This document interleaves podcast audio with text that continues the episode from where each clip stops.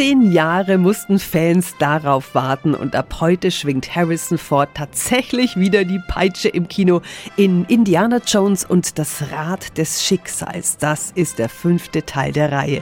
Peter ist unser Filmkenner. Ist Indy 5 jetzt ein Genuss oder eher so ein Aufguss? Das kommt ganz klar darauf an, wie sehr man diese ikonische Figur liebt. Der Film spielt nach einem Prolog kurz vor Ende der Nazi-Zeit im Jahr 1969.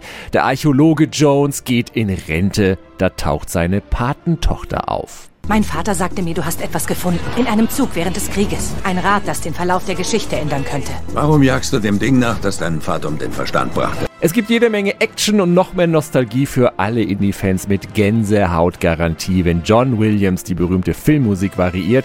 Die Story selbst ist leider recht mau und Teil 5 wird niemals den Kultstatus der ersten drei Teile erreichen. Aber den 80-jährigen Harrison Ford noch ein letztes Mal in seiner zweiten Paraderolle neben Han Solo aus Star Wars zu sehen, ist einfach schön. Meine Wertung 6 von 10 Helmchen.